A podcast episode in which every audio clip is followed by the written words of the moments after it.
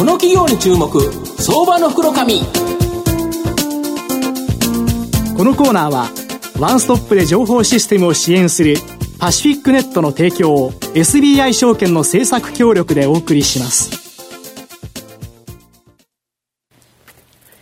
ここからは相場の福の神 SBI 証券客員マーケットアナリストの藤本信之さんと一緒にお送りしてまいります。藤本さん、こんにちは。毎度、相場の福の神こと、藤本でございます。ます今日はなぜかテンションが高いです。はい。ちょっと違いますね。女性の方がたくさんいらっしゃいますそうなんですよ。すね、あの、番組始まる前にですね、いつもだいたい記念撮影っていうか、あええ、あの、撮るんですけど、え、なぜか後ろにですね、美女がずらりという形でですね、まあ、社長は男性なんですけど、えー、なんか後ろの方が、田代さんの方がテンションが高かったかなと。僕、後ろ見えないんで。ちょうど、あの、綺麗にすべて見えましたので。ね。これ後ほどまた画像がアップされると。で、その、えっ、と、綺麗なですね、社員の方がたくさんおられる会社さん、ご紹介したいと思うんですが、はい、えー、証券コードが3548、東証一部上場、バロックジャパンリミテッド代表取締役社長の村井博之さんにお越しいただいてます。村井さん、よろしくお願いします。こんにちは。よろしくお願いします。よろしくお願いします。えー、バロックジャパンリミテッドは東証一部に上場しておりまして、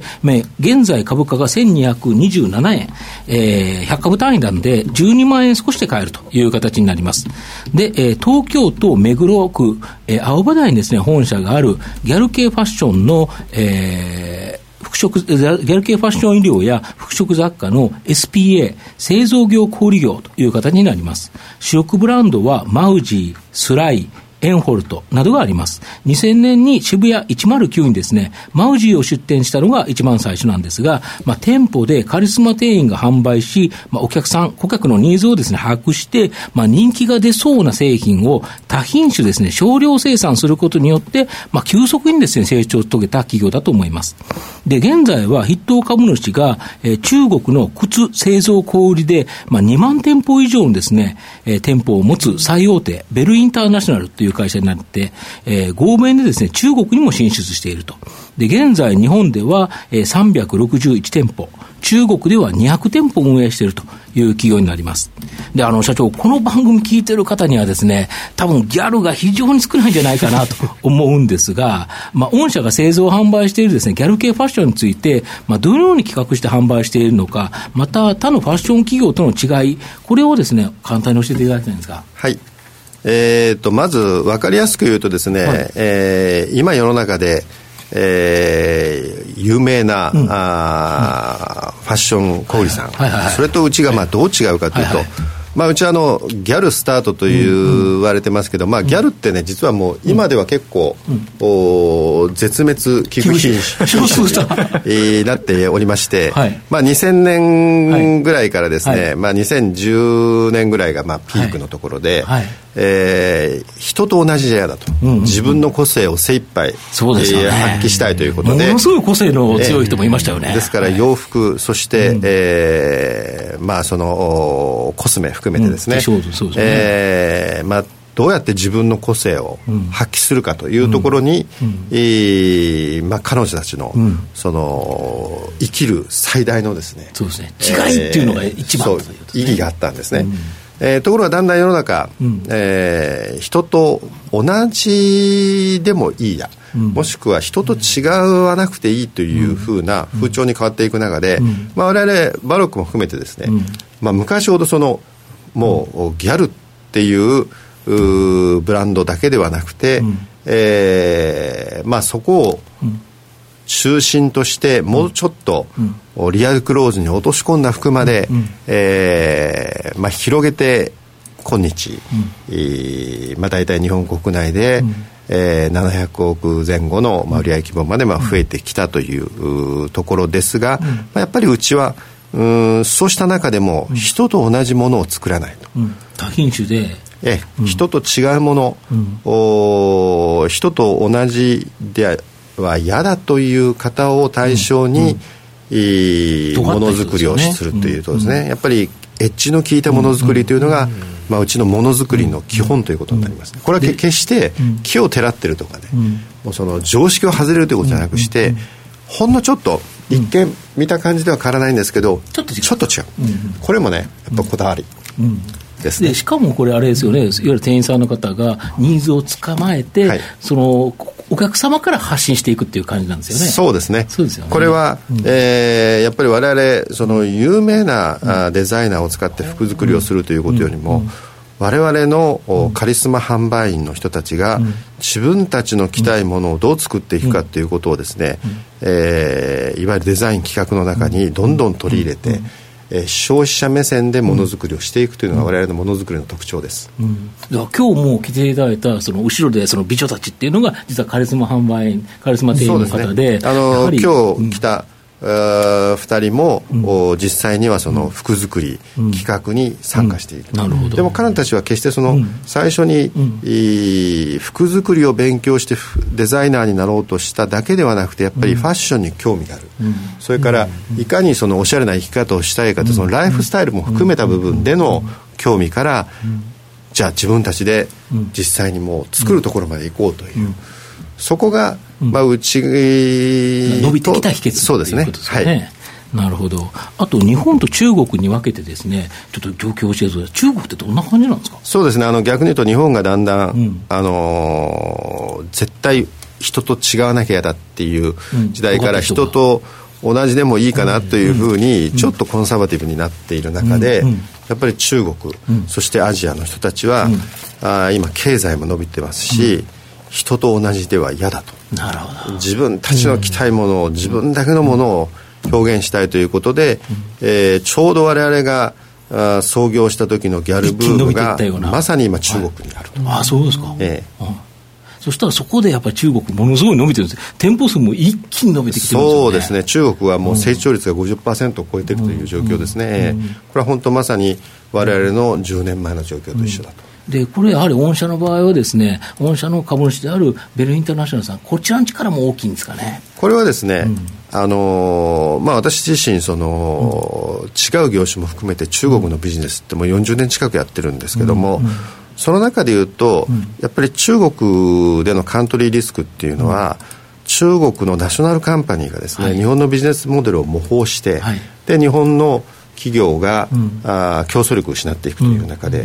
私はもう最初から向こうの、うん、我々よりも力を持っている会社と組んでいくと。いうことで、ね。うん、えー、そこでですね、うん、ビジネスモデルが常に中国の中でも他よりも上に行くという状況、うん、絶対ナショナル企業に、うん、コピーされたり、うん、そこより下に行くことがないということを維持できる体制を作ったということが、まあ、中国のビジネスの成功の秘密だと思います。そうですよね、やはり日本企業で中国成功、なかなか難しいのに、御社は本当、見事に成功してると。そうですね、う、ね、まあ、あのうちのパートナー自身はその、うん、お我々の商品だけじゃなくて、うん、アディタスとかナイキとか、まあ、世界的な、うん、商品の、お中国の最も大きな、うん、あエージェントとして、うん。えーまあ、力を誇ってますから、まあ、中国において物を売ることについては、まああ中国のナンバーワンリテールカンパニーと言えると思いますね。なるほど。で、今までは、その強烈な販売力のあるですね、カリスマ店員がいることが御社の強みだったと思うんですけど、今後はですね、このインスタグラムとか動画などネットを活用したマーケティングが、まあ、えー、活用するためにですね、まあ、数万人のフォロワー、まあ、今日も来ていただいてるんですけど、この社員インスタグラマーが、まあ、活躍してくれるということなんですけど、はい、この状況を教えていただけるんですか？えー、従前はですね、うん、カリスマっていうのはそのお店での対面販売、うんうんうん、ただしこれがですね今どんどんどんどん SNS の時代になってきて、はい、もうテレビよりも SNS の方が、はい、あメディアとしての影響力があるという中でいくと、はい、もう今のカリスマっていうのはその、お店で対面するんではなくて SNS でお客様に対面すると。はいで今、日本はまだ静止画が中心ですけども、うん、お隣の中国ではもう動画が中心、うん、そうなってくるとますますですね、うん、我々このカリスマ店員で培った接客力それから説得性、うん、こうしたものが、この SNS の動画配信の中でですね、はい、えー、非常に大きな力を持ってくると。要は中国でそれだけ御社は競争力があって、で、貸し抜けたからこそ、その中国の優れた動画の技術を持ってきてっていう形ですね。そうですね。むしろですから、我々本当、日本の、うん、ビジネスモデルを中国へ持ってって、うん、で、中国でさらに進化させて、また日本にフィードバックさせてうん、だから少し休憩してた日本が再活性化するということですよね。そうですね。日本自身も、これから、やっぱり中国に対して負けないように、そして東京オリンピックもありますし、もう一回日本が輝けるようにということで、これはもう中国とデッドヒートになると思うんですけども、そういう中で、まあ、大きなチャンスがあるかななるほど、で最後、あの4つ目でです、ね、御社の今後の成長を引っ張るもの、まあ、こちら教えていただきたいんですか、まあ、これはもうひとえに、まあ、我々が、あまあ、今、世の中、ファッション、リテール含めて、e コマースと言われますが、うん、そのいかにイノベーティブな e コマースをやっていくのかと、これはもう従来型ではなくて、まあ、動画もその一つに過ぎなくて、もっと技術革新を含めた、あ e コマース、これを我々自身開発しかも推進していくと、でこれ我々の力でやるだけではなくて、まあ、中国のパートナーそれから世界中のパートナーを使って、うん、えー、いろいろな世界中の知恵をですね、うん、えー、我々の服の中に、うん。いち早く、うん、商品として、うん、えー、発信できるようなプラットフォームを確立していくというのが、うん、バロックの将来の成長戦略です。でしかもそれを一気に情報発信できる、まあ、社員インスタグラマーというか、社員のインフルエンサーがおられるっていうのが、まあ今日来ていただいているので、本当に強いなと思いますよね。これはまあどんどんどんどん今後も増やしていって、うん、まあ、しかも今、日本だけではなくて、うん、こういうカリスマが中国にもいますし、はい、今今度、ロシアとかアメリカとか、はい、いろいろなところにこういうカリスマを今増やしていこうという,、準備を進めています。なるほど。田代さんいかがですか？いやあの月次の売上高のところを見てますと、うん、本当海外といいますか、まあ、中国の売上高のところが前年比でこれだけ今プラスになってるんだっていう、うん、あの2月が143%で、直近の5月128.2%、うんうん。なかなかない、国内でこれだけの数字っていうのはなかなか見ませんので、さすが中国の売り上げは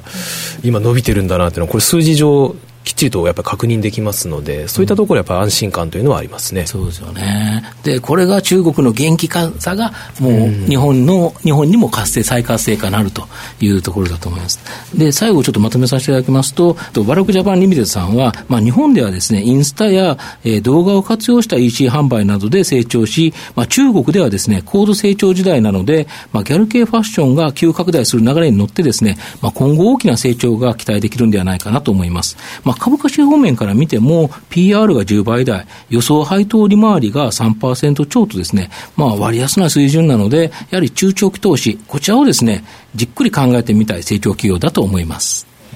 今日は証券コード3548東証一部上場バロックジャパンリミテッド代表取締役社長の村井博之さんにお越しいただきました。村井さんどうもありがとうございました。ありがとうございました。ありがとうございました。藤本さん今日もありがとうございました。どうもありがとうございました。ありがとうございました IT の効果的な活用は企業の生命線。証券コード3021東証2部上場パシフィックネットは IT 機器の導入、運用、セキュリティ、そして処分に至るまでワンストップで企業の情報システムを支援する IT 資産活用のオンリーワン企業です。取引実績1万社を超えるスペシャリスト集団。証券コード3021東証2部上場パシフィックネットにご注目ください。この企業に注目相場の福のこのコーナーはワンストップで情報システムを支援するパシフィックネットの提供を SBI 証券の政策協力でお送りしました。